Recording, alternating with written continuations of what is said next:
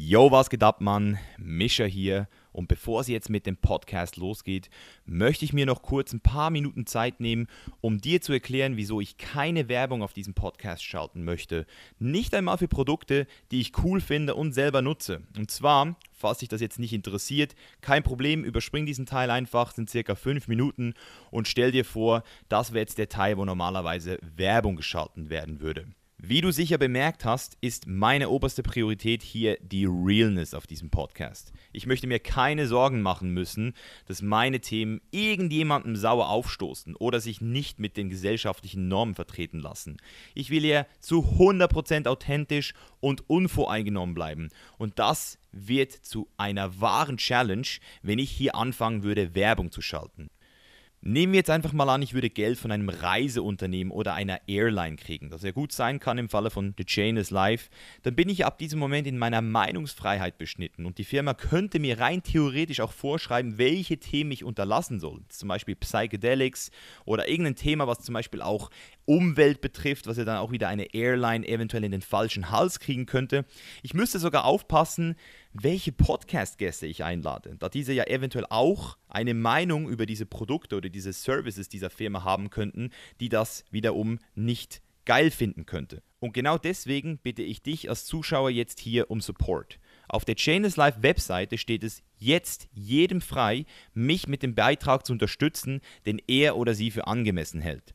Du kannst also selbst entscheiden, was dir dieser Content hier wert ist. Das ist die mit Abstand fairste und transparenteste Lösung, die ich mir nach langem Überlegen auch wirklich vorstellen kann. Um jetzt mal ein Beispiel zu nennen. Nehmen wir an, du interessierst dich für mein E-Book Build by Plans. In diesem Fall müsstest du dir das E-Book ja kaufen, bevor du überhaupt weißt, ob es irgendeinen Mehrwert für dich bringt oder nicht. Das ist eigentlich, wenn du es dir mal genau überlegst, eine ziemlich spezielle Transaktion, weil du ja vorher nie zu 100% weißt, ob der Mehrwert wirklich den bezahlten Preis widerspiegelt, sowohl von meiner als auch von deiner Seite aus. Das heißt, eventuell wäre dir das Buch auch viel mehr wert gewesen und vielleicht hättest du schon alles gewusst und hättest dann einfach mehr bezahlt, als es dir eigentlich wert gewesen wäre. Dieser Podcast hier hingegen ist komplett kostenfrei. Also kann jeder hier zuhören und das ist auch genau der Sinn der Sache, weil ich damit viel mehr Leuten helfen kann, als ich es mit einem bezahlten E-Book jemals könnte. Und genau deswegen finde ich diese Art der Unterstützung auch so cool, weil wenn du den Mehrwert aus diesem Podcast ziehst, kannst du ihn unterstützen und zwar mit genauso viel, wie du es persönlich für angemessen hältst. Das ist eine Transaktion, die am genauesten den Wert widerspiegelt, die du von meiner Arbeit kriegst. In der heutigen Welt ist es ja auch schon fast normal geworden, dass Content gratis ist. Das haben wir uns auch selbst zuzuschreiben, weil wir haben uns ja auch förmlich darauf konditioniert ohne dabei zu realisieren, dass wir dafür extrem viel Werbung in Kauf nehmen. Werbung ist aber nicht kostenlos, denn diese Unternehmen wollen etwas von dir, deine Zeit und Aufmerksamkeit. Und jeder größere Podcast enthält dann diese Werbeblöcke, wo der Host zuerst was vorliest, bevor es losgeht. Und diesen Preis, den bin ich einfach nicht bereit für dieses Projekt hier zu zahlen. Und genau deswegen will ich mit The Chain is Life ein Statement setzen und eine Kultur schaffen, wo jeder die Möglichkeit hat, sich die Zeit zu nehmen, um die Arbeit zu unterstützen, die er auch wirklich schätzt. Ich will nämlich auch Sachen auf den Tisch bringen, die sonst niemand ausspricht. Und deswegen will ich dieses noch junge und wertvolle Projekt von keiner Firma finanzieren lassen. The Chain is Life soll uns gehören und mit uns meine ich jeder, der diesen Podcast entweder monetär, durchs Teilen oder mitpartizipieren als Gast unterstützt. Ich will hier Leute auf den Podcast bringen, die genauso denken wie ich und kein Blatt vor den Mund nehmen. Wir alle zahlen regelmäßig Geld für eine Tasse Kaffee und denken nicht mal darüber nach. Jedoch scheint es viel schwerer zu sein, sein Geld für etwas auszugeben, was uns weitaus mehr Wert bietet, als eine Tasse Kaffee es jemals könnte. Deshalb nochmal, wenn du hier regelmäßig zuhörst und das Gefühl hast, durch diesen Podcast Mehrwert zu erhalten, ermutige ich dich, The Chainless Life zu unterstützen. Und zwar mit genauso viel, wie es für dich richtig erscheint. Etwas ist mir aber ganz wichtig. Es gibt Leute, die diesen Podcast nicht unterstützen sollten, egal wie viel Mehrwert du daraus kriegst. Wenn es dich finanziell unter Druck setzt, bereits ein paar Euro im Monat beizusteuern, dann will ich dich hier ganz klar aus diesem Aufruf exkludieren. Und für alle unter euch, die jetzt anfangen, den Podcast monatlich über meine Webseite chainlesslife.com zu supporten, Leute, ihr seid die geilsten. Vielen Dank. und ihr seid der Grund, wieso dieser Podcast weiterhin werbefrei laufen wird. Und jetzt geht's los mit der Episode. Besten Dank für die Aufmerksamkeit und viel Spaß. Yo, was geht ab, Leute? Mischa hier und willkommen zu einer weiteren Folge von The Chainless Life. Und heute wieder mit Special Guest Nils. Am Start. Was geht, Bro? Yo, Mann. Das ist schon Schon geil. die dritte Folge, ich glaub's nicht. Du bist, du bist am Start, Alter. Du bist der Erste, der, glaube ich, eine, eine zweite gekriegt hat. Und jetzt bist du schon bei der dritten. Bei der dritten. Jetzt werde ich langsam süchtig nach dem Zeug. Ist geil, oder? Ja, ist echt cool. Weil die Leute finden es auch geil. Also ich habe nochmal geguckt und wir haben jetzt auch neu, ganz neu, jetzt auch in der Facebook-Gruppe für Queerdrinker äh, bestimmen oder entschieden, dass wir für jeden Podcast einen Thread eröffnen. Also dass nicht mehr die User das machen müssen, sondern wir es machen, Mhm. weil es ist dann ein bisschen sortierter, weil die Fragen zu jeder Richtig für Folge das Feedback und alles. Genau. Das heißt, wenn ihr jetzt äh, die alten Folgen von Nils noch nicht gesehen habt, dann könnt ihr auch in der Facebook-Gruppe für Querdenker, Link ist in äh, den Show Notes, einfach dort mal einklinken und dort mal so ein bisschen ähm, auch Fragen an den Nils stellen, weil, wie wir jetzt aus den letzten zwei äh, Runden gehört haben, hat der Nils einen unglaublichen Pool an nicht nur an Informationen, sondern auch Erfahrungen. Und das ist halt etwas, das ich immer wieder schätze, wenn ich mit dir rede. Es ist so, viele Leute, besonders junge Leute mittlerweile, die, die lesen zwei, drei Jahre lang 50, 60, 70, 80 Bücher und haben dann plötzlich die Weisheit mit dem Löffel gefressen. Und ich kann mich erinnern, wie das bei mir war, als ich angefangen habe mit Self-Help-Books. Du lernst halt so viel komprimierte Informationen, aber wie viel davon hast du denn wirklich selbst erlebt? Wie viel davon hast du wirklich selbst auch angewendet? Und da merke ich immer, also also ich merke es ziemlich gut mittlerweile, wer labert jetzt hier aus einem äh, Self-Help-Book was vor und wer hat das Richtig. wirklich schon mal erlebt. Und bei dir Ja. ist es halt wirklich ein guter Mix aus äh, guten Infos. Und heute hast ja du sogar das Thema gewählt. Und zwar reden wir heute über Werte und Glaubenssätze. Deswegen äh, willst du vielleicht gerade mal anfangen, wieso dich dieses Thema so fasziniert. Wie bist du darauf gekommen? Ja, also Werte und Glaubenssätze sind eigentlich die Sachen, die wir übermittelt bekommen, aber eigentlich nie hinterfragen. Weil die Eltern leben danach schon, seitdem sie Kinder sind, haben es vermutlich von ihren Eltern auch übermittelt bekommen. Und das ist so etwas, was man auch nur sehr schwer selber in Frage stellen kann, weil man damit natürlich auch so ein bisschen die Eltern konfrontiert. Weil wenn du jetzt plötzlich zum Beispiel deine Eltern fragst, warum müssen wir eigentlich immer beten vor dem Essen? Also ich erinnere mich an meine Kindheit, ähm, über meine Großmutter war das ganz normal, dass wir am Tisch gebetet haben, bevor wir anfangen durften zu essen. Was natürlich, das Ritual an sich ist sehr schön, weil man gemeinsam anfängt und sich vielleicht doch nochmal besinnt. Aber was hat das jetzt wirklich mit Gott zu tun gehabt? Und das habe ich eigentlich als Kind nie hinterfragt. Das habe ich einfach so hingenommen, weil Großmutter hat es schon gemacht, Mama hat es schon gemacht. Und selbst wenn ich bei Freunden war, war es eigentlich normal, dass vor dem Essen ähm, gebetet wurde. Mhm. Ich weiß nicht, war das bei dir auch so oder warst du mal vielleicht bei einer Freundin oder sowas zu Besuch, wo dann plötzlich hieß, wer spricht heute das Tischgebet und du denkst, hoffentlich komme ich nicht dran. Ich denke, also ich kann mich gut erinnern, dass es tatsächlich mal so war bei einer Kollegin oder bei einem Mhm. Kollegen ähm, und ich dann halt immer gesagt habe, ich bin konfessionslos. Ach so, okay. Also ich, ich habe nie als, mich als Atheist bezeichnet, aber ich habe immer gesagt, hey, ich bin konfessionslos. Und bei meinen Eltern war das jetzt nie der Fall, aber ich finde es lustig. Also ich habe ich, ich habe erst gerade letztens, als ich in Costa Rica mit meinem Vater war, ähm, gesehen, wie der, also wir, sind- wir, sind auf, wir sind auf so eine Tour gegangen, auf so eine vierstündige Wasserfalltour und am Schluss sind wir noch essen gegangen mit dem Tourleiter und dann ähm, hat der Typ ganz kurz, nur so ganz kurz, für so zehn Sekunden hat er gebetet, bevor er gegessen hat. Mhm. Und ich habe es irgendwie noch so auf eine, auf eine Art irgendwie gefühlt in dem Moment, weil du hast irgendwie so gesehen, es ist ein richtig krasser Reflex, also er macht das immer. Mhm. Und ich habe es dann auch versucht, weil ich mittlerweile durchs Reisen auch immer immer offener werde und auch immer ähm, mehr verstehe, dass, dass eben das Wertesystem auch, auf, auch, auch viel mit deiner ähm, Bewusstseinsebene Richtig, zu tun hat. Richtig. Und ich habe dann so gemerkt, hey, der Typ, vielleicht hat der Typ immer eine, eine Dankbarkeit in dem Moment. Und Dankbarkeit ist etwas, was ich ja selbst auch preache und selbst auch immer anwende. Deswegen, wenn man jetzt nur so auf Beten geht und das wirklich dann nur so ein eben so ein nacktes Beten ist und man den Kindern vielleicht nie erklärt, was der eigentliche Sinn davon ist, dann finde ich es vielleicht auch nicht ganz so geil. Aber wenn du jetzt eigentlich theoretisch mehr auf die Richtung Dankbarkeit gehst, dann würde ich es vielleicht sogar begrüßen, wenn man Sogar das macht. übernehmen. Richtig, ja, genau. Richtig. Ja, übernehmen vielleicht. Mhm.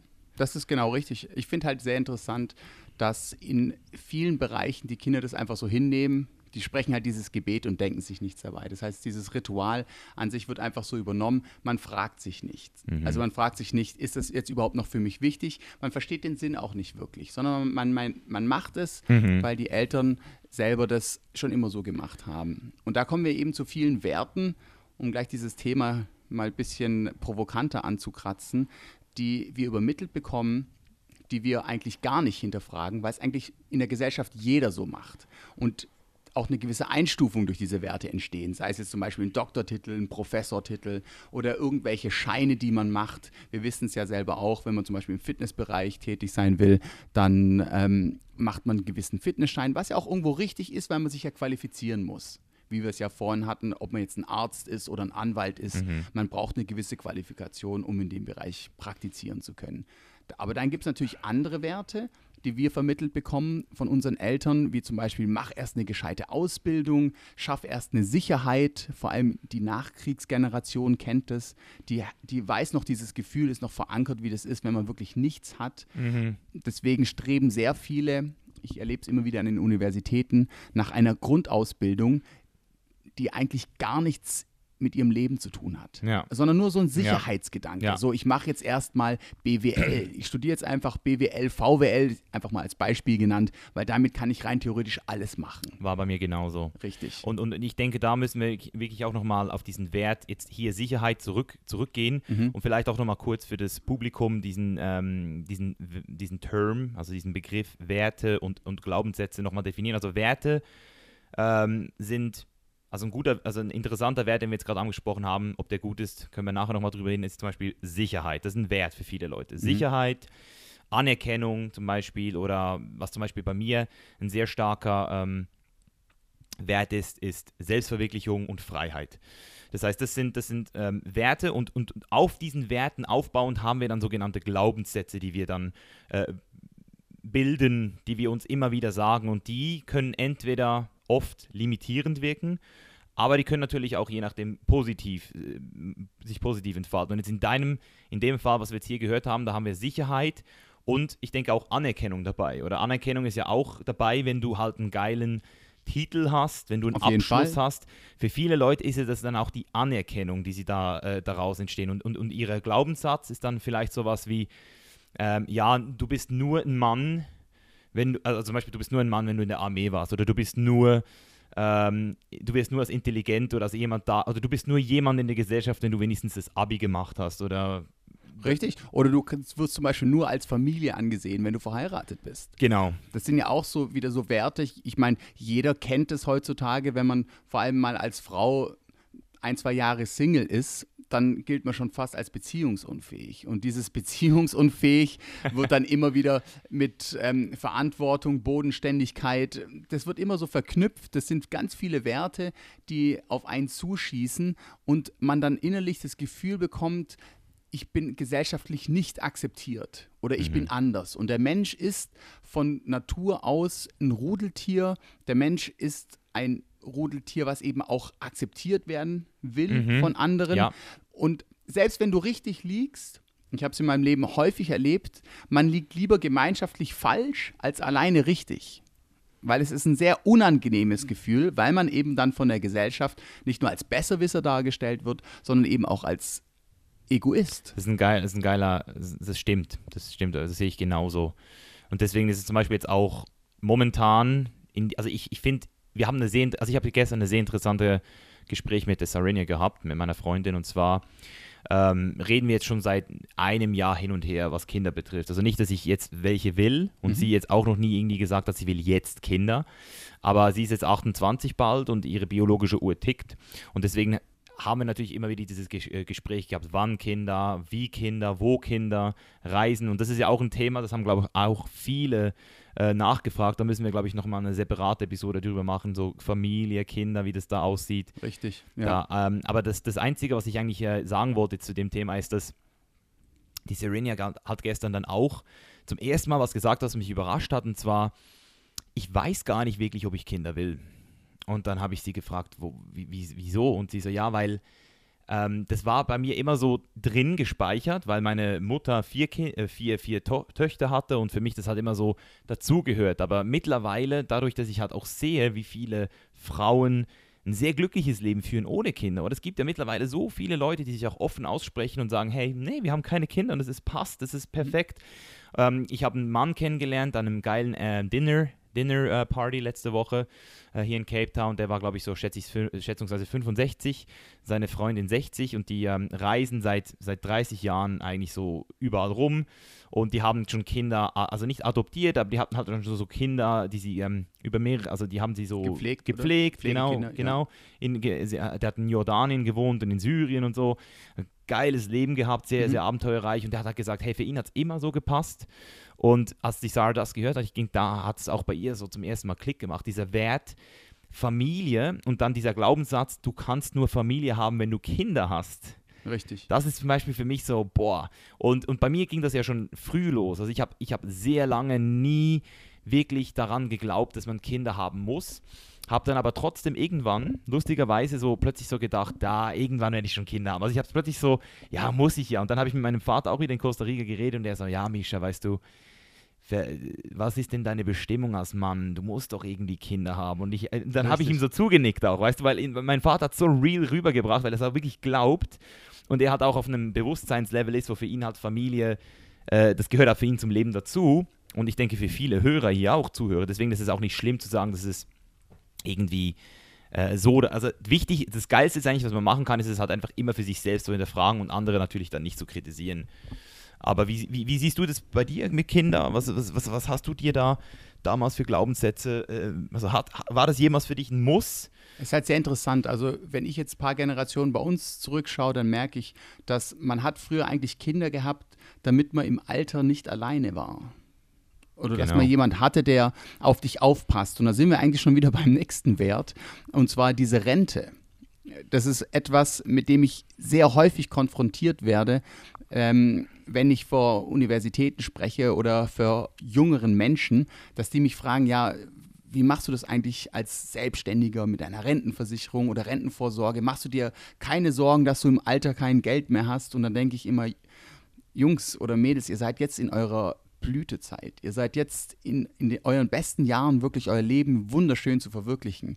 Ja, schaut, dass ihr eigene Werte aufbaut und nicht gesellschaftliche Werte annimmt. Schaut, dass ihr nicht jetzt denkt, ihr müsst irgendwelche Universitätsabschlüsse machen. Ihr müsst nicht irgendwelche Doktortitel erreichen, sondern macht wirklich erst das, wo ihr selber die Bestimmung findet, was euch selber erfüllt. Und wenn ihr dann im Nachhinein euch noch dafür interessiert, das an die Universität zu bringen oder sich vielleicht gesellschaftlich zu etablieren, weil ich jetzt zum Beispiel Arzt werden will oder Jurist, dann macht ein Studium Sinn. Aber einfach mal so drauf los zu, zu studieren und zu sagen, ja, ich habe jetzt einen BWL-Abschluss, ich bin Master oder Bachelor oder ich bin Finanzassistent. Es gibt ja so viele Titel heutzutage, mit denen ich versuche, mich selber zu werten in dieser Gesellschaft, mhm. ähm, die ich eigentlich gar nicht hinterfragt habe, ob die mir wirklich was bringen.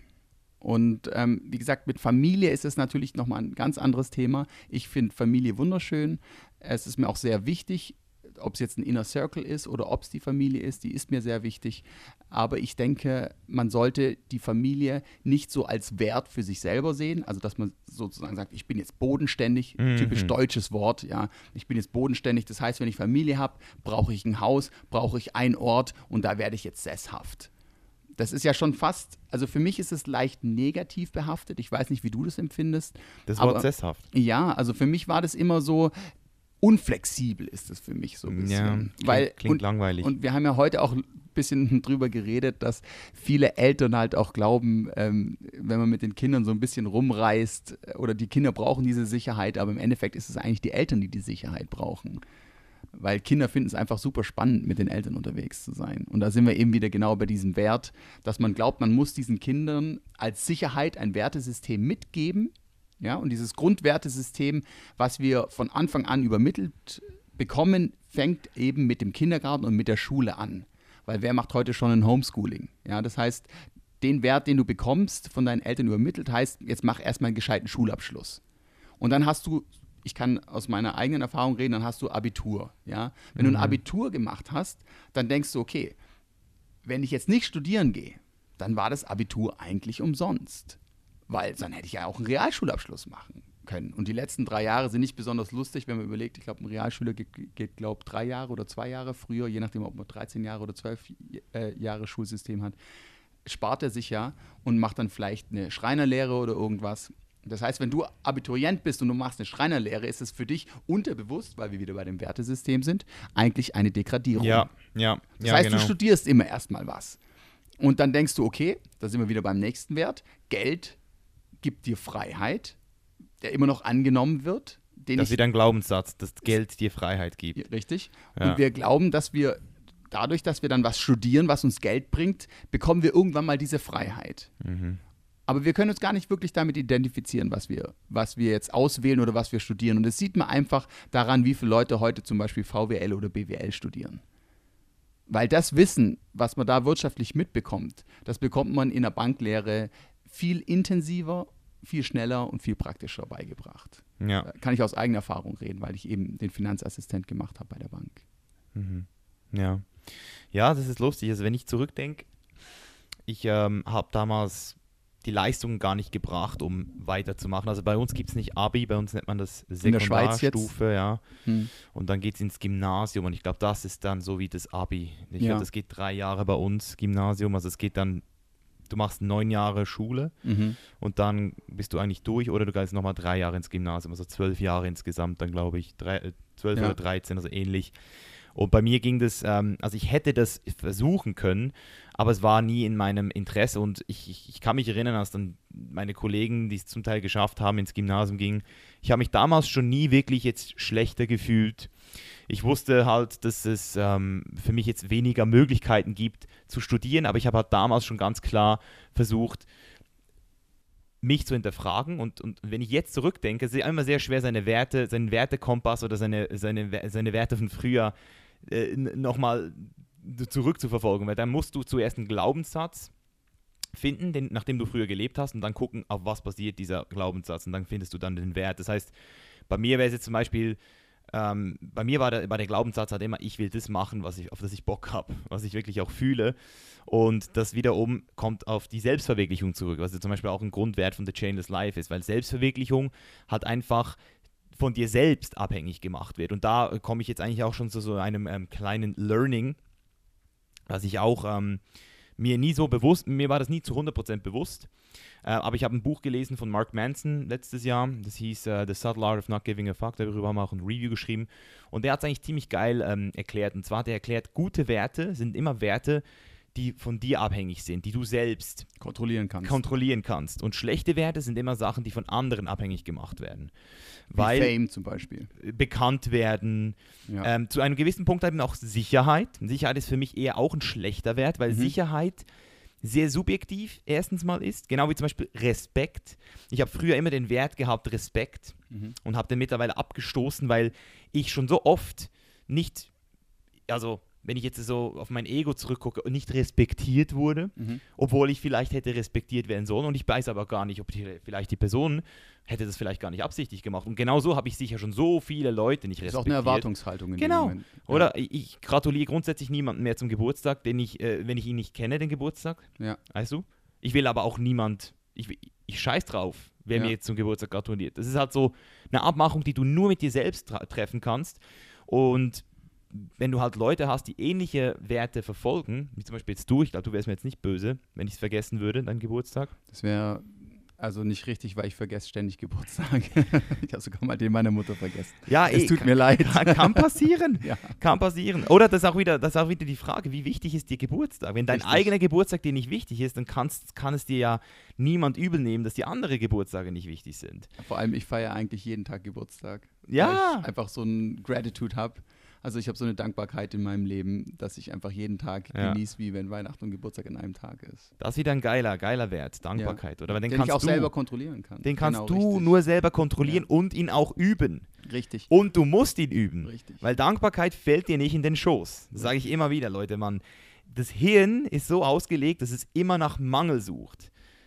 Du bist evolutionär dazu geschaffen worden, Gefahren vorzuahnen, Weil sonst hättest du heute nicht überlebt, deine ganzen, deine ganzen Vorfahren. Das heißt, alles, was dein Hirn macht, ist immer darauf ausgelegt, das Glas halb leer zu sehen. Und wenn du das ähm, schon früh von deinen Kindern, äh, von deinen Eltern lernst oder im Allgemeinen auch selbst anfängst zu checken, dass Dankbarkeit ein, ein Skill ist, den du dir nur selbst beibringen kannst und auch konditionieren musst, Ja, den muss man wirklich wie, wie ein Muskel aufbauen, muss Ja. man den auch üben, dass man wirklich die Kleinigkeiten, die man täglich immer wieder hat, wir kennen es ja selber, wenn wir hier so einen geilen View haben oder eine schöne Location, dass man wirklich morgens sich einfach mal kurz die Minute nimmt, sich hinstellt und einfach diesen Moment, selbst wenn man es am Tag vorher auch schon gemacht hat, einfach nochmal schätzt. Nur für sich selbst.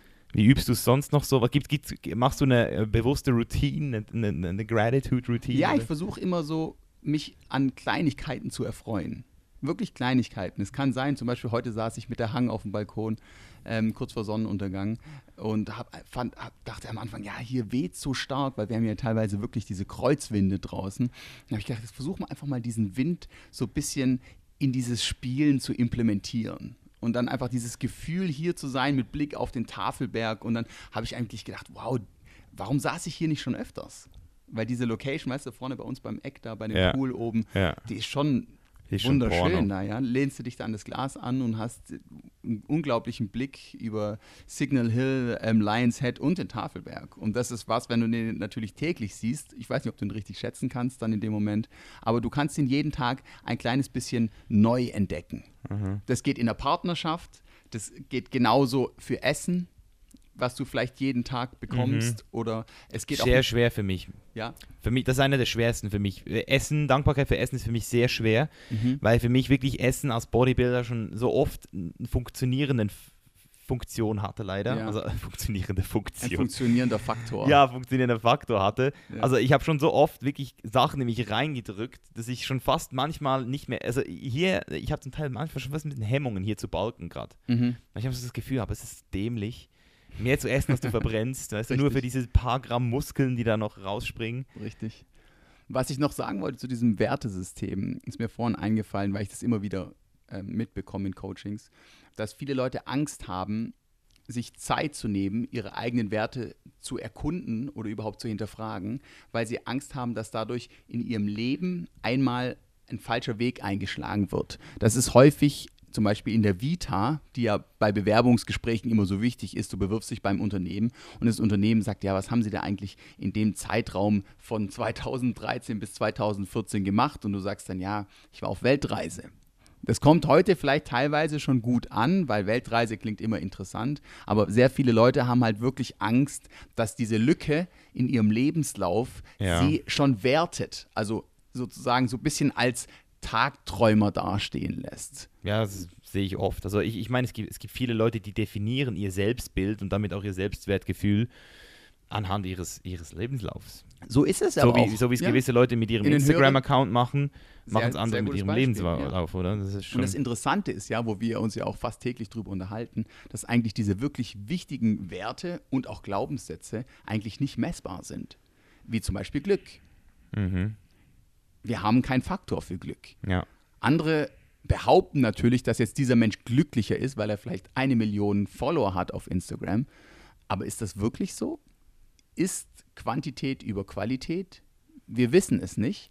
Und deswegen ist es ganz wichtig, dass man Glaubenssätze für sich selber definiert und die, die man übermittelt bekommt, hinterfragt und dann vielleicht auch selber für sich etwas modifiziert.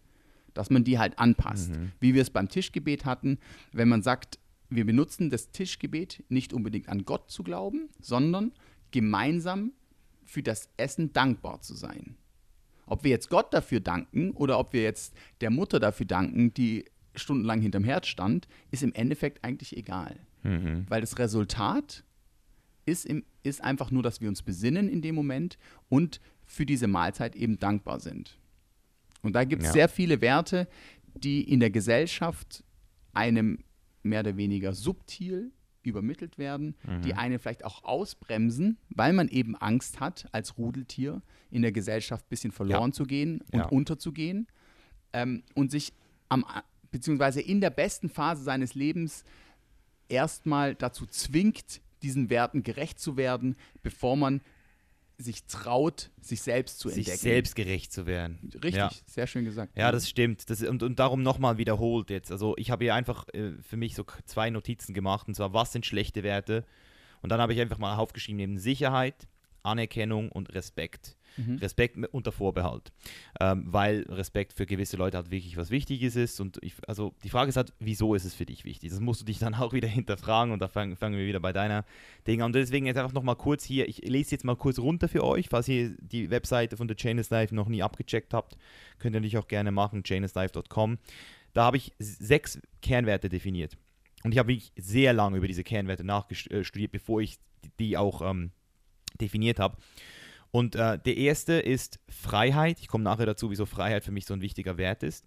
Ähm, und, und wieso auch dieser, diese Werte, die ich jetzt hier habe, auch als Wertemix bezeichne. Weil du musst natürlich auch, wenn du A sagst, musst du auch B sagen. Das heißt, die Werte, die ich hier jetzt definiert habe, definiert habe und zwar Freiheit, Selbstbewusstsein, Authentizität, Ownership, also ähm, Selbstverantwortung auf Deutsch, Selbstverwirklichung und Gesundheit. Du hörst sehr oft das Wort selbst hier, weil all diese Werte eben erstens mal von dir abhängig werden und eben auch wirklich dir diesen, ähm, wie hast du es vorhin genannt, selbst, das ähm, selbst nicht, das, was haben wir jetzt gesagt? Weiß Ähm, ich gerade auch nicht. Du hast gesagt, ähm, also auf jeden Fall, die geben dir alle die Chance, bei dir anzufangen. Dein Selbstwert.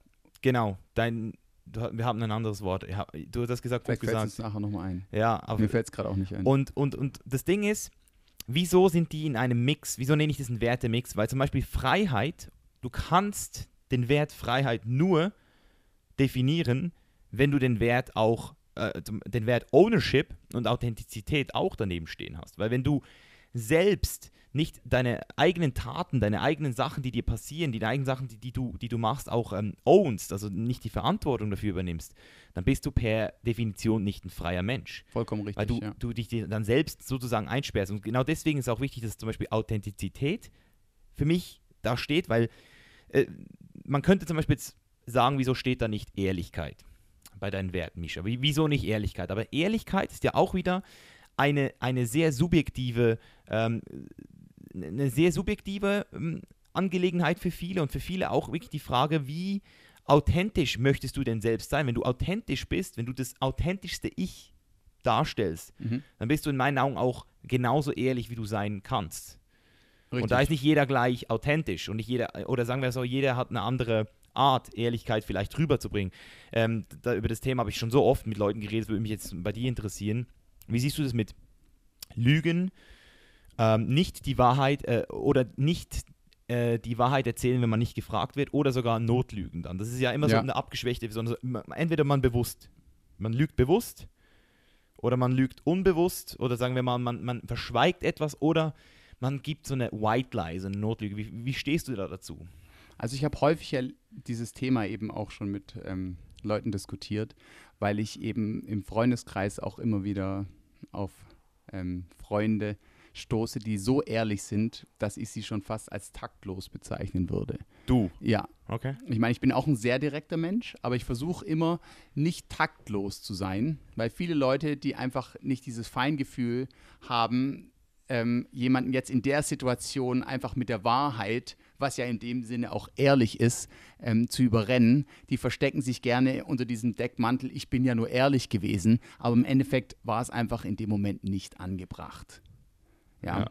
es ist wie wenn, man, man kann natürlich ein Extrembeispiel nennen, ja, wie wenn irgendjemand stirbt und die Person trauert und du sagst, du brauchst gar nicht traurig sein, die hat dich eh nicht geliebt. Ja. Ja, wie man es auch manchmal bei älteren Das ist Generationen. taktlos, ja. Das ist dann wirklich einfach nur taktlos. Da bist du nicht ehrlich in dem Moment, selbst wenn es stimmt. Man sagt es halt einfach nicht. Und ich denke, die Ehrlichkeit beginnt wirklich bei sich selbst. Dass du dir selber gegenüber ehrlich bist und mit dem, was du sagst, das auch verkörperst und ausstrahlst. Authentizität. Genau, da sind wir wieder, da schließt sich genau wieder dieser Mhm. Kreis. Und ich möchte auch nochmal zum Thema Freiheit eingehen, weil Freiheit ist ein zweischneidiges Schwert. Viele empfinden Freiheit als eine, einer der höchsten Güter, was auch vollkommen richtig ist. Aber zu viel Freiheit, und das sehen wir in der heutigen Gesellschaft, du kannst rein theoretisch machen, was du willst, du kannst hinreisen, wo du willst, du kannst studieren, was du willst. Und diese Auswahl an Freiheitsmöglichkeiten, nenne ich es einfach mal, die überfordert heutzutage so viele Schulabgänger, dass sie gar nicht wissen, wo ich anfangen kann. Deswegen beschränken sie unterbewusst, da sind wir wieder bei den Werten, die übermittelt wurden von den Eltern oder von der Gesellschaft, deswegen beschränken sie eigentlich ihre Freiheit dadurch, dass sie sich wieder dem System unterwerfen und sagen, ich mache jetzt etwas, was schon vorgegeben ist. Genau. Anstatt, dass ich so frei bin, zu machen, was ich will. Ja. Als Metapher möchte ich einfach mal sagen, du stehst irgendwo mitten in der Wüste und da führen viele Straßen weg. Und du kannst jetzt eine dieser Straßen entlang gehen oder du kannst sagen, ich laufe jetzt einfach mal da lang, wo vielleicht nur ein kleiner Weg ist oder wo vielleicht gar keine Fußspuren sind, weil mich das einfach interessiert. Und da sind wir wieder beim Thema Sicherheit, was uns ja sehr häufig eingeprägt wird. Das heißt, lern erst was Gescheites, ja. damit du die Sicherheit hast, wenn das, was du wirklich willst, nicht klappt, dass du da wieder zurückgehen kannst. Und ich kann euch, liebe Zuhörer, aus eigener Erfahrung sagen, dass ich niemand kenne und ich kenne sehr viele Leute, die sicher Tausende, die ihren eigenen Weg gegangen sind und keiner von diesen hat jemals gesagt, wäre ich doch lieber die Straße gegangen. Mhm. Ich kenne keine einzige Person. Ja, selbst du bist ja auch eine Person, die ihren eigenen Weg geht und du wirst, ich bin mir ganz sicher, nie zurückschauen und sagen, wäre ich doch lieber den anderen Weg gegangen oder wäre ich doch lieber eine Straße gegangen. Ja. Weil wenn du einmal deinen eigenen Weg gefunden hast, hast du diese ganzen anderen Werte wie Glück, Selbsterfüllung und so weiter, die kommen alle mit dazu in einem genau. Paket. Und genau deswegen eben auch ein gesunder Wertemix. Oder du hast es jetzt richtig geil gesagt, wenn du zu viel Freiheit kann ein zweischneidiges Pferd, äh, Schwert sein, aber auch nur, wenn du das Selbstbewusstsein noch nicht entwickelt hast, deine authentische Ader zu finden. Weil wenn mhm. du authentisch genug bist und wirklich auch weißt, wer du bist, was dich begeistert, dann gibt dir Freiheit noch extrem, dann gibt dir das einfach noch mehr, weil es ist ja der Weg zur Freiheit. Der Weg zur Freiheit besteht oder entsteht eben dadurch, dass du dir Gedanken machst, wer du bist, was wirklich von dir kommt und was dir andere Leute reingeredet haben, dass du wirklich auch hinterfragst, was dir gefällt, dass du immer wieder auch selbst reflektierst, die Verantwortung übernimmst und eben dann dich auch im letzten, im letzten Punkt auch selbst verwirklichst. Der einzige, den einzigen Wert, den man jetzt hier hinterfragen könnte bei mir, ist Gesundheit, weil Gesundheit ja auch eigentlich nicht zu 100% von dir abhängig ist. Das heißt, Gesundheit äh, definiere ich halt einfach so, dass du dich gesund, dass du gesund lebst, dass du, dass du, dass du Gesundheit als tiefen Wert nimmst, weil solange das ein Wert bei dir ist und du, und du alles, was du eigentlich machst, auf Gesundheit zurückführt, das heißt, ich, ess, ich esse das beste Essen, ich mache Sport, ich, äh, ich schlafe, ich, ich, ich, wenn du zum Beispiel den Wert Gesundheit nicht hast, dann, dann bist du der Typ, der dann halt bis 4 Uhr morgens arbeitet. Nicht nur das, sondern Gesundheit ist eigentlich der Wert, der bei uns in der Gesellschaft am meisten vernachlässigt wird, ja. weil wir, den kriegen wir ja von Natur, also von Geburt aus eigentlich geschenkt. Normalerweise, die meisten von uns ja, hoffentlich sind gesund auf die Welt gekommen. Wir wissen es ja selber, in den 20er Jahren, da kann man noch saufen gehen, kann man feiern gehen, kann man mal zwei, drei Tage den Schlaf weglassen und alles läuft wie normal aber irgendwann mal wird man halt älter und dann ist diese Gesundheit plötzlich sehr kostbar. Mhm. Und deswegen ist es sehr wichtig, dass man frühzeitig schon einen gewissen Lifestyle etabliert, wo die Gesundheit wirklich so wie Zähneputzen jeden Tag ein Ritual ist. Da gehört die Meditation dazu, mhm. da gehört die Gratification, also dass man einfach sozusagen dankbar ist, gehört mit dazu. Da gehört auch mit dazu, dass man seinen Körper gewissermaßen trainiert. Mhm. Also man muss jetzt natürlich nicht, stimmst mir sicher zu, in das Extrem gehen wie Nein. du, sondern einfach mal eine Grundlagenausdauer. Weil ich spreche immer wieder mit Leuten in meinen Coachings, die haben wunderschöne Träume und Vorstellungen, die sie in 20, 30 Jahren verwirklichen wollen. Wenn ich sie frage, wo siehst du dich in Zukunft? Dann merke ich aber, dass in ihren Träumen kommt eigentlich nirgendwo vor, dass sie auch nur 10 Prozent ihrer täglichen Zeit in ihren Körper investieren. Mhm. Und dann frage ich sie natürlich etwas provokant und meine, wie kannst du diese zum Beispiel Weltreisepläne, die du dann in der Rente machen willst, wie willst du die verwirklichen, wenn du heute nicht mal bereit bist, 10% deiner täglichen Zeit in deinen Körper zu investieren ja. und in deinen Geist zu investieren? Weil diese Chains, wo wir es auch schon öfters drüber haben, die kommen schleichend immer wieder. Das muss man aktiv lernen, seinen Körper und seinen Geist zu pflegen und eben auch zu befreien, mhm. um nicht einem Wertesystem, was häufig durch sein Umfeld entsteht, wieder zu unterliegen. Ja, Man kennt das gesagt. selber, wenn zum Beispiel der ganze Freundeskreis ist plötzlich verheiratet, man ist aber noch Single. Eigentlich hat man ein wunderschönes Leben, aber plötzlich kommt diese Chain so langsam angeschlichen und die sagt, ja, oder die Mutter fragt, ich hätte gern Enkelkinder, weißt du, so als ältester Sohn oder sowas. Oder hast du mal an Kinder gedacht? Und plötzlich kommt dieses Wertesystem wie so ein Tsunami auf dich zu und du denkst, du musst da jetzt handeln. Mhm. Und das ist schon ein extremer Druck, ähm, der meiner Meinung nach äh, immer wieder ins Bewusstsein gerufen werden muss, Ja, damit man ihn für sich selber richtig einordnen kann und dann halt doch nicht irgendwelche falschen Entscheidungen trifft, die langfristig ähm, wieder zu Chains führen, also zu Ketten führen, die einen in diese klassische Midlife-Crisis genau. schleudern. Midlife Crisis oder Burnout finde ich zum Beispiel auch krass, wenn wir schon von Gesundheit haben. Ich habe mich immer mit dem Thema Burnout beschäftigt Mhm. und äh, da auch schon sehr früh einen sehr geilen Tipp gekriegt oder eine sehr, sehr geile Erkenntnis gemacht. Ähm, weil eben Gesundheit halt sowas ist, das muss man halt einfach auch sehen. Du hast es ja schon angesprochen. Das ist halt, du kriegst es in die Wiege gelegt, in dem, im besten Fall, also in den häufigsten Fällen, muss man auch ganz ehrlich sagen. Und weil man halt als Mensch, wir sind als Menschen irgendwie so short-sighted leider. Wir sind so, das, das siehst du ja auch, wie wir eben, wie wir den Planeten behandeln und, und, Ja, und jeder, und jeder denkt, jeder Präsident denkt, hey, ich muss nur eine vier Jahre durchbringen und dann ist der nächste dann wieder am Start. Ja, nach mir die Sintflut. ja, Richtig. ja, ja, genau. Das heißt, wie, wie, men, der Mensch ist irgendwie so short-sighted und das Ding ist, du, du, du wirst dann, du schätzt dann auch erst deine Gesundheit, wenn du da, und möchtest dann wieder gesund werden, wenn du krank bist. Das ist eigentlich völlig paradox. Ja. Während du gesund bist und die Gesundheit hast und dich darum kümmern könntest, nicht Ja. krank zu werden, Ja.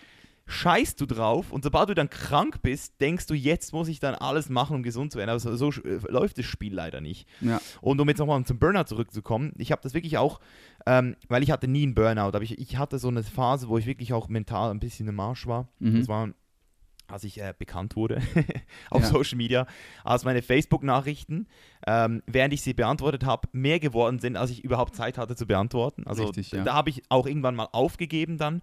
Und ich wollte dann nicht mehr das Handy anschauen. Und es war jetzt noch nicht so ein Burnout, weil, was, was war äh, da? Ich hatte immer noch meinen Sport.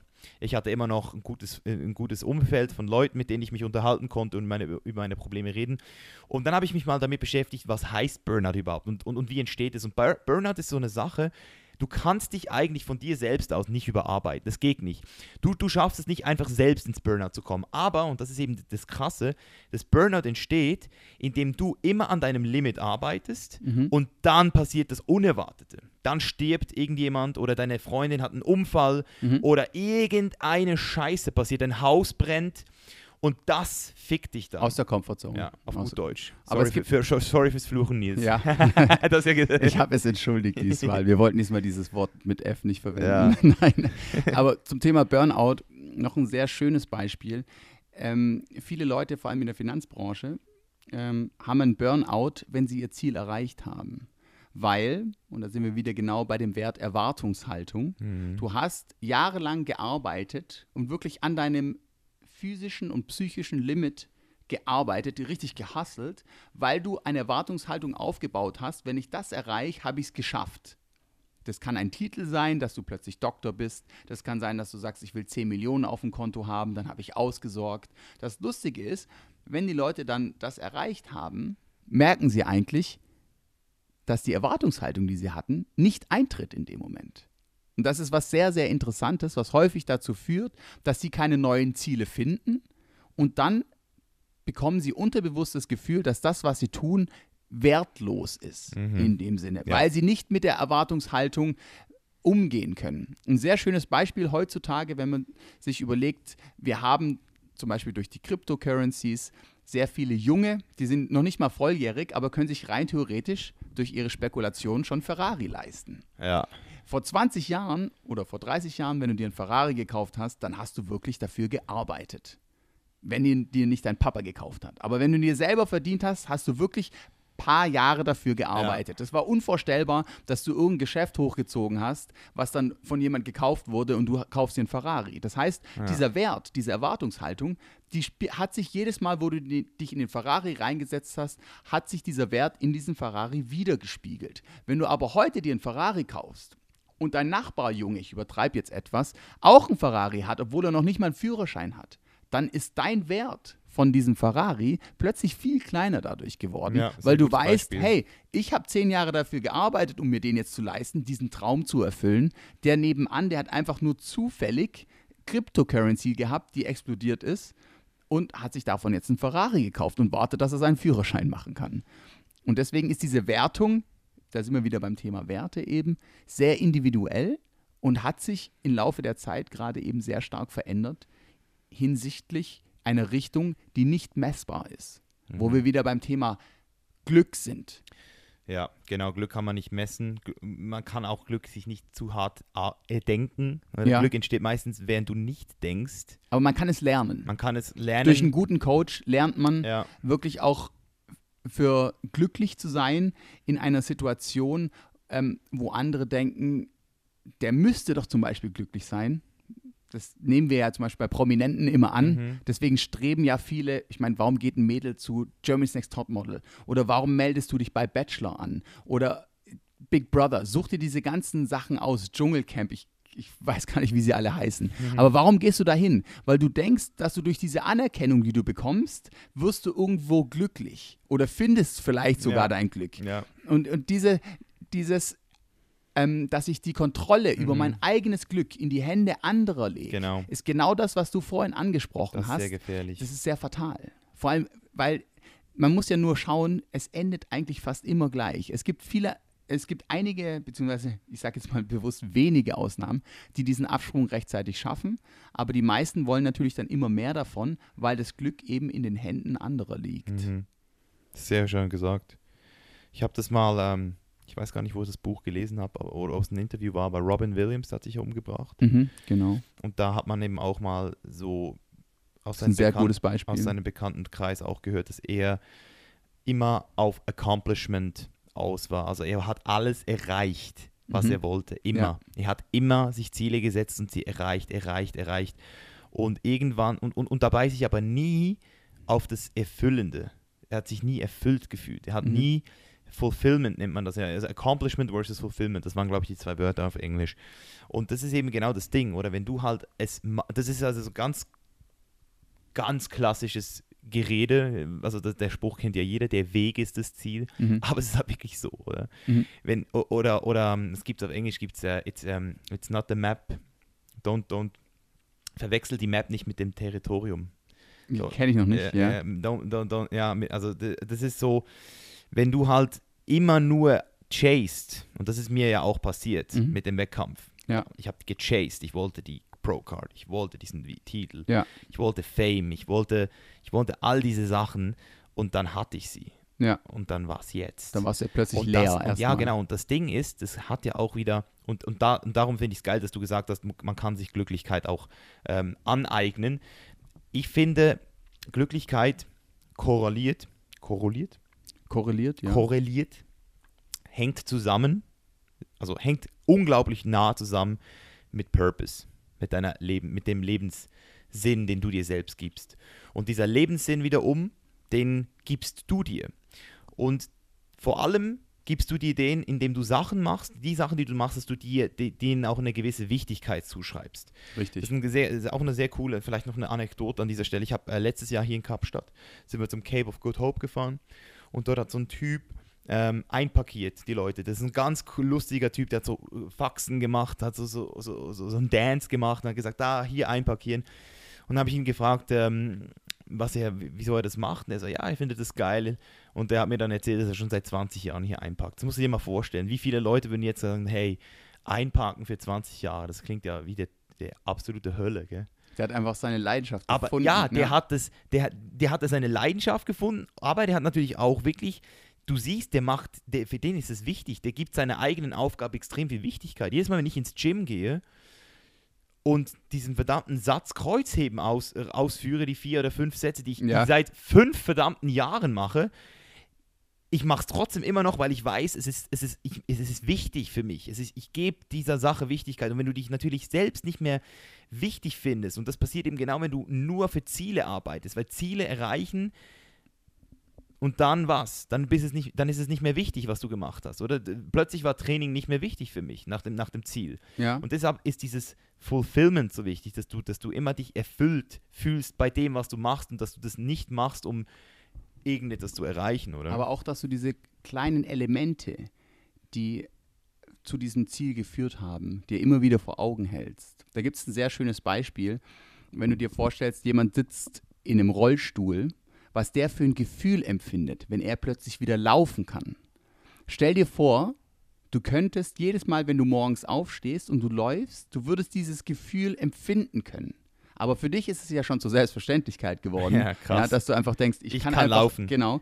Und deswegen siehst du, dass viele Leute erst nach einem wirklich heftigen Rückschlag sagen, bei Rollstuhlfahrern sehr häufig der Fall, dass sie sagen, ich lebe jetzt viel intensiver. Ich bin schon fast dankbar dafür, dass ich querschnittsgelehnt bin, Ja. weil ich jetzt plötzlich diese Kleinigkeiten so schätzen kann. Ja. Und dieses, dieses Schätzen der Kleinigkeiten, wenn du das mal lernst durch Meditation, durch einen guten Coaching oder durch ein, gute Freunde, die das eben auch praktizieren, die dich vielleicht auch darauf aufmerksam machen, Ja. die einfach diese Kleinigkeiten sagen, schau mal, wir gehen jetzt mal zum Beispiel, wo, wo wir in der Sauna waren, weißt du, wo du über die Steine drüber läufst, dass du so ein bisschen so noch dieses Gefühl in den Füßen hast und Kälte und Wärme, dieses Empfinden, was für uns völlig selbstverständlich ist, wenn wir das nochmal so wirklich innerufen, also wirklich auf uns Mhm. drauf einlassen, auf dieses Gefühl, dann empfinden wir das viel intensiver. Ja. Und so sollten wir halt viele Kleinigkeiten, die wir täglich eben bekommen, sollten wir auch so schätzen können. Und das ist ein unglaublicher Wert, wenn man das kann und wenn man das eben auch trainiert. Und da sind wir wieder genau bei dem Vergleich. Das ist wirklich wie ein Muskel. Man muss das täglich Ja. üben. Man kommt sich am Anfang vielleicht ein bisschen lächerlich vor. Auch das Umfeld schaut ein bisschen komisch, wenn man dann in einem schönen Moment ist. Wir machen es ja auch immer, wenn wir an einem Wasserfall sind oder an einem tollen Ort, dass wir uns kurz einfach alleine hinsetzen und diesen Ort einfach genießen, uns dann halt wieder primen in dem Moment. Also wirklich, dass wir diesen so richtig, dass wir uns auch im Nachhinein daran aufnehmen. erinnern können. Ja. Ja, Aufnehmen. ja, das ist ja schon ein bisschen wie so ein Bewusst. Glaubenssatz dann auch in dem Moment. Ja, Ja, das ist so, so äh, Mindfulness halt einfach. Richtig, Bei allem, genau. was du machst. Genau, genau. Und das, und das gibt ja auch am Tagesende, also bei mir ist es wirklich so, wenn ich dann im Bett liege, wenn ich umso mehr Momente ich hatte, wo ich mich drauf konzentriert habe, umso mehr fühle ich mich im Nachhinein dann auch so, wie wenn ich diesen Tag wirklich intensiv gelebt Ja. habe. Weil es einfach so viele Ja. kleine, intensive Stimmt, Momente stimmt. gab, wo ich einfach denke, hey, das war ein tolles Gefühl. Und dann hast du auch ein viel ähm, höheres oder intensiveres Gefühl, um mich zu wiederholen, ähm, für die Zeit. Das heißt, der Tag ist nicht einfach so verflogen, sondern du weißt Ja. viele kleine Momente, weil du in dem Moment mindful warst, weißt du in dem Moment, hey, ich habe das richtig erlebt und du kannst diesen Moment, Moment wieder abrufen. Das ist so ein bisschen so wie der erste Kuss, übertrieben gesagt. Ja, ja. Du triggerst dich einfach. Also das ist- ist ein sehr geiles Beispiel, was du jetzt gerade gesagt hast, weil ich, ich habe mich gerade selbst wieder für eine Sekunde selbst wieder ähm, reflektiert. Und ich hatte eine Zeit lang, 2017 war das ganz krass, da hatte ich ähm, eine Phase, da habe ich, glaube ich, zwei Monate in LA das Science Statics geschrieben, abgefilmt, ähm, Marketing dafür gemacht. Also das war so zwei Monate Hustle und da hatte ich die Tage, wo ich dann zum Teil ähm, Rest Day hatte, also wo ich nicht, auch nicht ins Gym gegangen bin.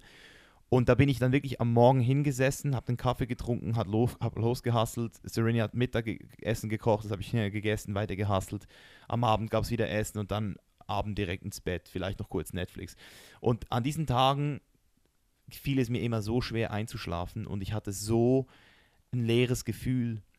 Das war unglaublich. Und, und mittlerweile habe ich immer noch diese Tage, wo ich hustle den ganzen Tag, du, du weißt es. Ja, Ich bleib, yo, kommst du an den Strand? Nee, sorry, ich muss hassen. ja. Aber was ich immer jetzt mache, und das ist eben genau wie du sagst, ich gebe mir immer diese Checkpoints. Das heißt, am Morgen, erste Stunde ist sowieso komplett Meditation, ähm, Daily Stoic, Kaffee machen, ja, ist auch ein sehr schönes Ritual. Ritual. Du hast schon mal dieses, du weißt, du hast es gemacht. Dann arbeiten und dann nach spätestens zwei Stunden kurz raus an die frische Luft, atmen, gucken. Da solltest du auf jeden Fall nochmal, ich will es auch nochmal hören, auf dein Kaffeeritual eingehen. Also wer von den Hörern es noch nicht weiß, ich kenne niemand, der dieses Kaffeeritual so perfektioniert hat wie der Mischa. Der ähm, kocht sogar vorher nochmal den Filter ab, um wirklich ja. ähm, diesen Reingeschmack zu bekommen.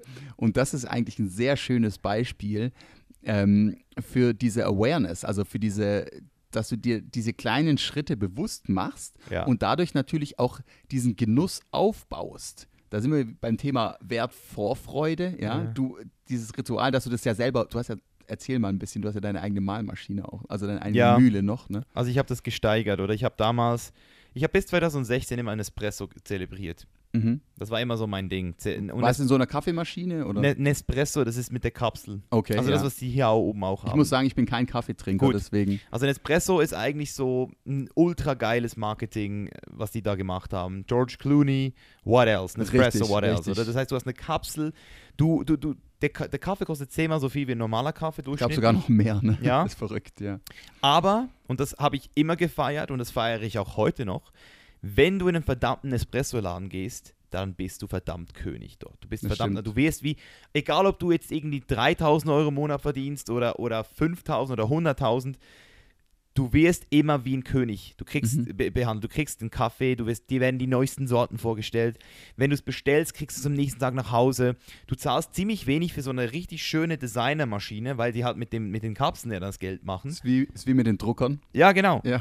Und deswegen das war halt damals, da habe ich mich voll einlullen lassen. Also ich, du weißt, wie ich bin. Ich lasse mir so gerne Sachen verkaufen. Ich bin, ja. ich, ich, ich, I, love to get sold, sage ja. ich immer. Also ich, ich selbst verkaufe ja auch meine Produkte ja. mit, mit dem Bewusstsein, dass ich weiß, dass die Leute die Produkte wollen. Also Leute, ich mache hier nicht Werbung auf dem Podcast, aber die Produkte, die ich verkaufe, die ich anbiete, Bist ich weiß, voll einfach, überzeugt. ich weiß einfach, die helfen euch. Wenn ihr Muskeln aufbauen wollt, wieso holt ihr euch nicht den verdammten Kurs dazu?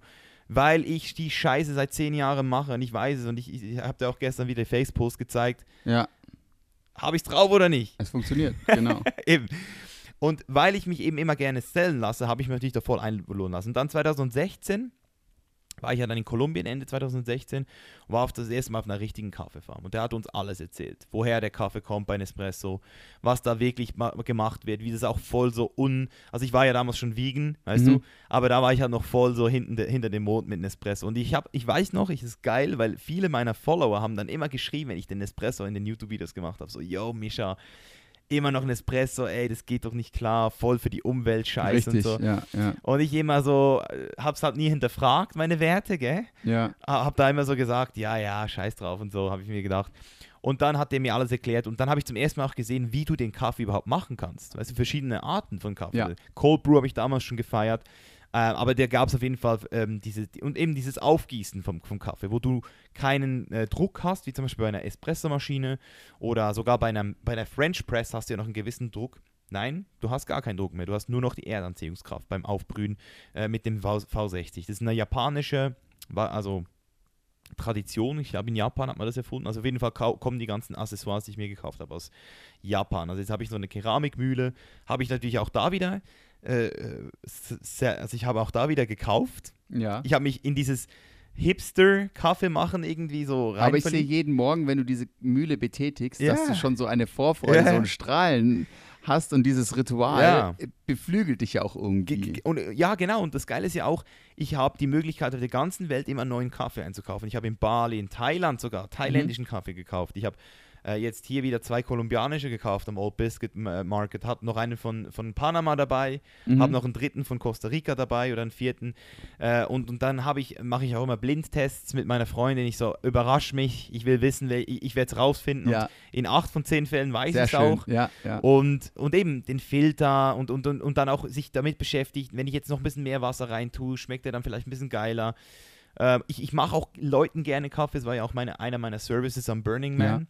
Da habe ich gesagt, ich will äh, den Leuten Kaffee machen ja. am Morgen früh, wenn ja. sie wollen. Und da habe ich dann so eine so ein paar Mädchen, die haben immer so, äh, Bra so Brasilianerinnen, die fanden das immer voll geil, als ich den Kaffee gemacht habe. Die haben mir dafür dann äh, das, das, die Heizung dafür gegeben, weil ich ja, wir hatten ja nichts. Ja, wir hatten nichts, ja. Back to the basics. Das ja. war ein geiler Tausch. Aber deswegen, ja, Mann, also das, das ist etwas. Zelebriert etwas, zelebriert irgendwas. Und da will ich jetzt noch eine Sache zum Schluss hören, weil das ist mir ganz am Anfang schon eingefallen. Weil wir reden jetzt hier natürlich auch in einer richtig krassen Pole Position. Wir sind jetzt gerade hier in Cape Town. Ich glaube, ich war noch nie so gut im Dankbarsein wie hier. Also mhm. ich, ich mache hier auch Übrigens, für die, die das interessiert, ähm, ich habe ein Chainless Life Starter Kit heißt es. Das kannst du dir kostenlos runterladen auf der chainlesslife.com. Ähm, und dann hast du eine Morning Routine, eine Evening Routine und ein paar Tagesregeln. Und da steht auch zweimal drin, am Morgen und am Abend drei Sachen finden, für die du dankbar bist. Und versuch immer neue Sachen zu finden, weil das ist eigentlich das Training, immer neue Sachen zu finden. Und das, was du vorhin gesagt hast, fand ich zum Beispiel richtig geil, immer dankbar zu sein, dass du laufen kannst. Ja. Das ist ja richtig, Ja. das ist ja richtig basic, aber eben. Und Also Wobei man kann ja trainieren, ja, ähm, diese Dankbarkeit immer wieder zu entdecken, ohne sie vorher verlieren zu müssen. das wollte ich dich fragen, genau. Also das heißt, gibt es für dich denn auch Tage, wo es schwer ist, dankbar zu sein? Das Wo- ist meistens an Tagen, wenn es vorher einfach der Wahnsinn war.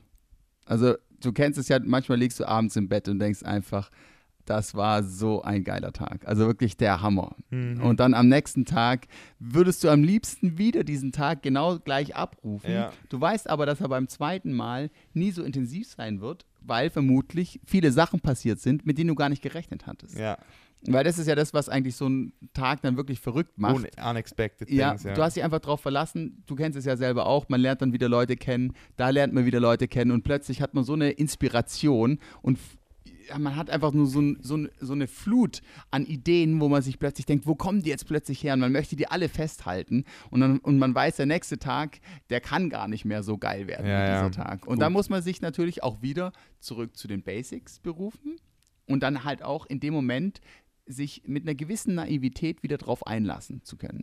ja. Dass man einfach sagt, ja, jetzt bin ich wieder zu Hause. Wenn man zum Beispiel jetzt ein paar Wochen in so einer geilen Villa verbracht hat und du kommst wieder zu Hause an und es ist wieder diese Gewohnheit da, wenn man zu Hause hat. Oder wenn man halt mal in einem Land ist, wo nicht so viel Luxus ist, Ja. dass man dann halt wirklich auch bereit ist, sich mal auf Sachen einzulassen, die vielleicht jetzt gar nicht so ein extremes Highlight sind. Aha. Das kann beim Essen sein, das kann auch bei Sehenswürdigkeiten sein oder es kann auch einfach nur bei der Kultur und bei den Menschen sein. Mhm. Die leben vielleicht viel einfacher und ich habe das häufig schon erlebt auf meinen Reisen, dass häufig in den einfachsten Kulturen die Menschen das größte Glück ausstrahlen in ihren Augen. Definitiv. Und da versuche ich immer wieder so Kleinigkeiten täglich zu finden, wo ich mich dann einfach drüber freue. Das kann wirklich auch einfach sein, ein anderes Kissen oder eine ne schöne Sicht oder zum Beispiel, wenn der Wind ganz heftig ist. Letztens waren wir unten am, auf diesem Stein und haben einfach gemerkt, der Wind war so stark, dass ich schon wirklich Angst hatte zu fotografieren, weil ich gedacht habe, mich weht's mit Kamera einfach weg. Also diese Kreuzwinde unten hier in Krass, ja, Kapstadt, ja, die sind ja wirklich unglaublich. Und dann habe ich mich einfach hingesetzt und habe gedacht, jetzt versuche ich mal diesen Wind einfach mal positiv zu spüren und, und zu trainieren, wie ich den weil er, empfinden weil kann. er dich im ersten Moment fast ein bisschen genervt hat, gell? Du hast genau, so ein bisschen das genau. Paradigm Ge- geswitcht. Aber das hat mich geärgert, Ja, dass ja, er mich ja. genervt hat. ist geil, ist geil. Ja, Mann, es ist, also so wie ich das jetzt nochmal rausgehört habe, ich versuche es jetzt nochmal in andere Worte zu fassen, ähm, so wie ich das jetzt verstanden habe, geht es bei dir darum, dass Dankbarkeit wirklich immer bewusst angewendet werden muss. Und die Leute, die es eben nicht können, wenn du jetzt eben nach drei Wochen zurückkommst oder halt einfach vielleicht jetzt dieses Leben lebst, wo du selbst nicht zufrieden bist damit, selbst dann musst du ganz bewusst sagen, hey, für was könnte ich jetzt hier dankbar sein? Und es einfach versuchen und es dann auch wirklich zu fühlen. Oder das ist halt, Genau richtig. das ist es halt. Du musst es halt wirklich fühlen können. Und ein kaltes Glas Wasser kann manchmal so geil schmecken. Richtig. Das fand ich zum Beispiel so ein Basic-Ding. Ähm, der Geruch meiner Freundin am Morgen früh, zum Beispiel sowas, was und ich immer. diese Dankbarkeit kann man Ja. immer sehr schön trainieren, wenn man so aus der Comfortzone draußen ist. Ja. Ne? Also wenn man zum Beispiel, jeder kennt es vielleicht, man ist irgendwo eingeladen und einem macht es da jetzt nicht wirklich Spaß. Also ich kenne es teilweise, wenn ich als, als Freundschaftsdienst zu irgendwelchen Seminaren eingeladen werde, wo ich denke, okay, das ist eigentlich nur ein Selbstdarsteller, äh, der will eigentlich nur Geld verdienen. Also die Message kommt nicht wirklich rüber und trotzdem, wir kennen es ja von diesen Chaka, ähm, du bist erfolgreich Seminaren Ja, und so weiter. Und dann in dem Moment habe ich so, das erste Gefühl ist so, was mache ich hier eigentlich? Ähm, ich will jetzt hier eigentlich raus, ja. Und dann versuche ich aber mein Mindset komplett zu switchen, indem ich sage, ich finde es eigentlich super interessant, dass so viele Leute sich hier mitreißen lassen und dann beginne ich nicht nur mitzumachen, sondern auch mal die Leute um mich rum wirklich bewusst zu beobachten. Ihre Mimiken, ihre Körpersprachen, Ja. was fasziniert die in dem Moment. Und plötzlich Ja. hat es mir unheimlich Spaß gemacht. Ich habe zwar nicht wirklich mitbekommen, was der vorne erzählt hat, weil es mich ehrlich gesagt nicht interessiert hat, aber ich habe sehr viel gelernt, wie andere Leute auf Worte oder auf Massen reagieren oder auch auf mich reagieren wenn ich jetzt sitzen bleibe und nicht mitmache und aufspringe Ja. oder beleidige deinen Nachbarn, ich kenne das ja von teilweise von den Seminaren auch in der Bank, ähm, sag dem Nachbarn, was du ihm schon immer mal, was du deinem bösen Freund schon immer mal sagen wolltest, weil die Leute, die wollen dich halt irgendwie aufpushen und dich aus der Crazy. Komfortzone bringen. Ja. Und dann machst du halt einfach mal mit, aber versuchst das positiv zu sehen, indem du selber was draus lernst. Ja. Und dieses Drehen von Mindset ist etwas, was man sehr häufig trainieren kann. Ich möchte noch ein paar Beispiele für euch geben, liebe Zuhörer. Zum Beispiel, wenn ihr euren Bus verpasst, ähm, wenn ihr eure Bahn verpasst, irgendwas, was ihr nicht nicht in der Hand habt, ja, oder wenn zum Beispiel die Stewardess beim Fliegen mal einen schlechten Tag hat. Es ist eure Entscheidung ganz allein, ob ihr diese schlechte Laune reflektiert und übernehmt und dann sogar noch polarisiert, indem ihr es jedem erzählt. Die Ja, Stewardess hat mir zum Beispiel einen heißen Kaffee über den Schoß geschüttet. Ja, was für eine Scheiß-Airline.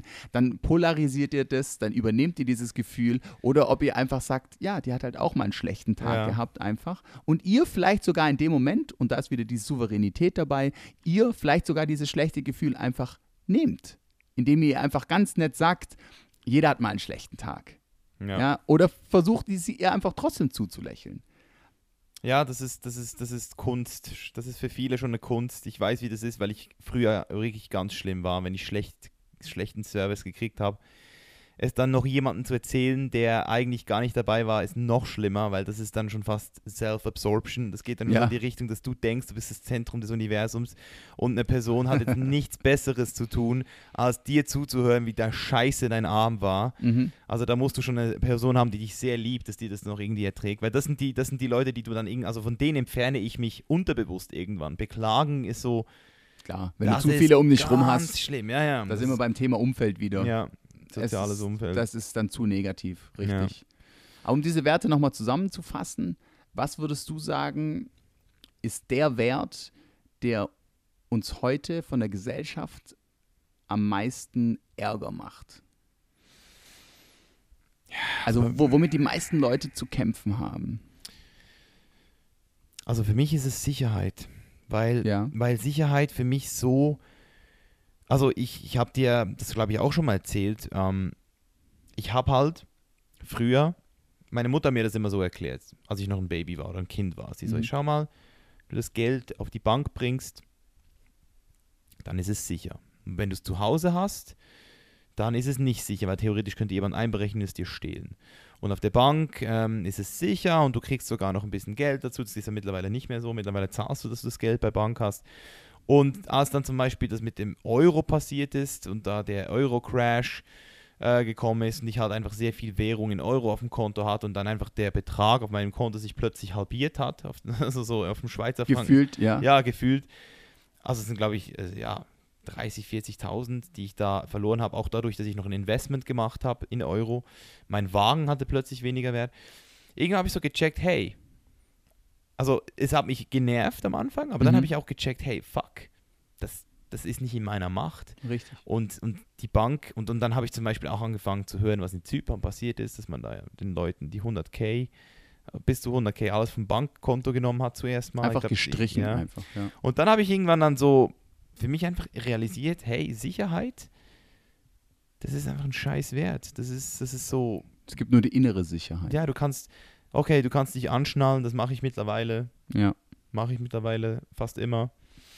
Ähm, das ist natürlich etwas, das ist ein Reflex, das ist auch gut, dass wir das machen, weil wir sozusagen damit, ähm, wir, oder viele, die meisten Tiere müssen ja, oder die, viele Sachen machen wir ja nur, weil wir es schon mal negativ erlebt haben, aber wir machen auch als Mensch, können wir auch vorausdenken und Fehler müssen wir sie nicht zuerst machen.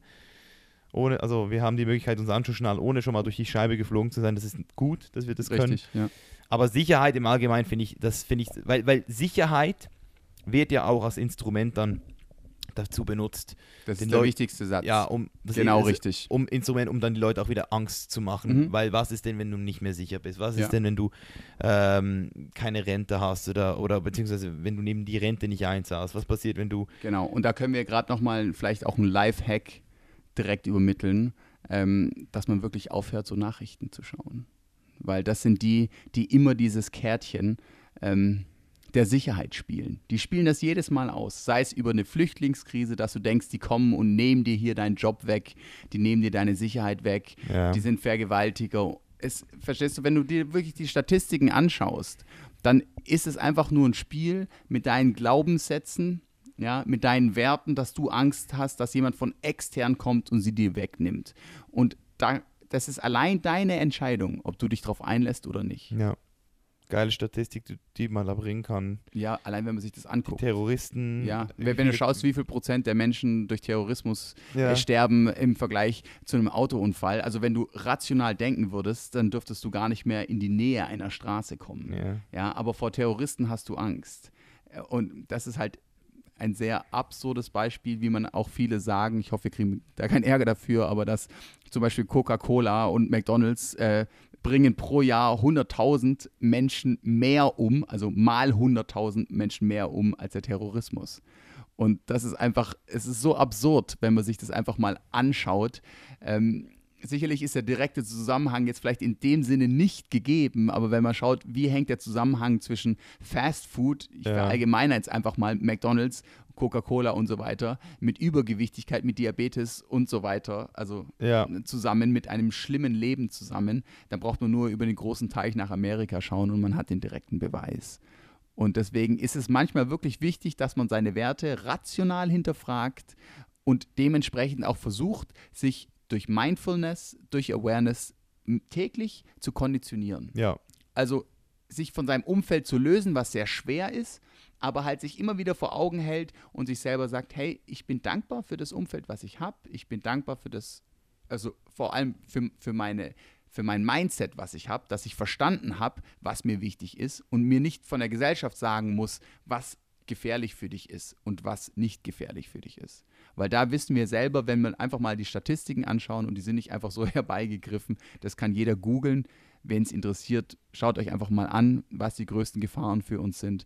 Dann würden wir unser Leben ganz anders strukturieren, Mhm. als es die Medien oder die Gesellschaft suggeriert. Genau. Das sind doch geil abschließende Worte. Auf jeden Fall. Ja, Mann. Yes, Leute, ich hoffe, ihr habt es gefeiert. Ich bin gespannt auf euer Feedback. Das, da haben wir jetzt auch schon ein paar Shots fired, würde ich sagen. Also da kommt jetzt schon Ja. ein bisschen Diskussion. Vielleicht der ein oder andere Coca-Cola-Verteidiger sagen wird, ja, aber es gibt doch auch Coca-Cola Zero. Ja, nicht nur das. Äh, Da kann man vielleicht abschließend doch mal sagen, das Argument dieser großen Firmen ist ja, der Mensch ist intelligent genug, selber ja, entscheiden aber ich, zu ich können. seh- Aber ich sehe es ähnlich, muss ich ganz ehrlich sagen. Ich gebe denen ja auch recht. Ich gebe denen vollkommen recht. Ja. Nur, man sieht halt, die Statistiken zeigen halt leider ein ganz anderes Beispiel. Weil ja. diese Zugänglichkeit, wenn du die Möglichkeit hast, du hast zum Beispiel abends Hunger, die normalen Lebensmittelgeschäfte haben teilweise gar nicht mehr offen, dann gehst du zur Tanke. Weil du halt einen Job hast, wo du bis 19 Uhr abends arbeitest. Ja. Ja? Und, und wa, was gibt es bei der Tanke? Bekommst du bei einer Tankstelle frisches Gemüse. In der Schweiz mittlerweile schon. Ja, ja. Also die Leute, die ich bei der Tankstelle abends sehe, die nicht mit dem Auto reinkommen, die kaufen entweder Bier und Tiefkühlpizza Ja.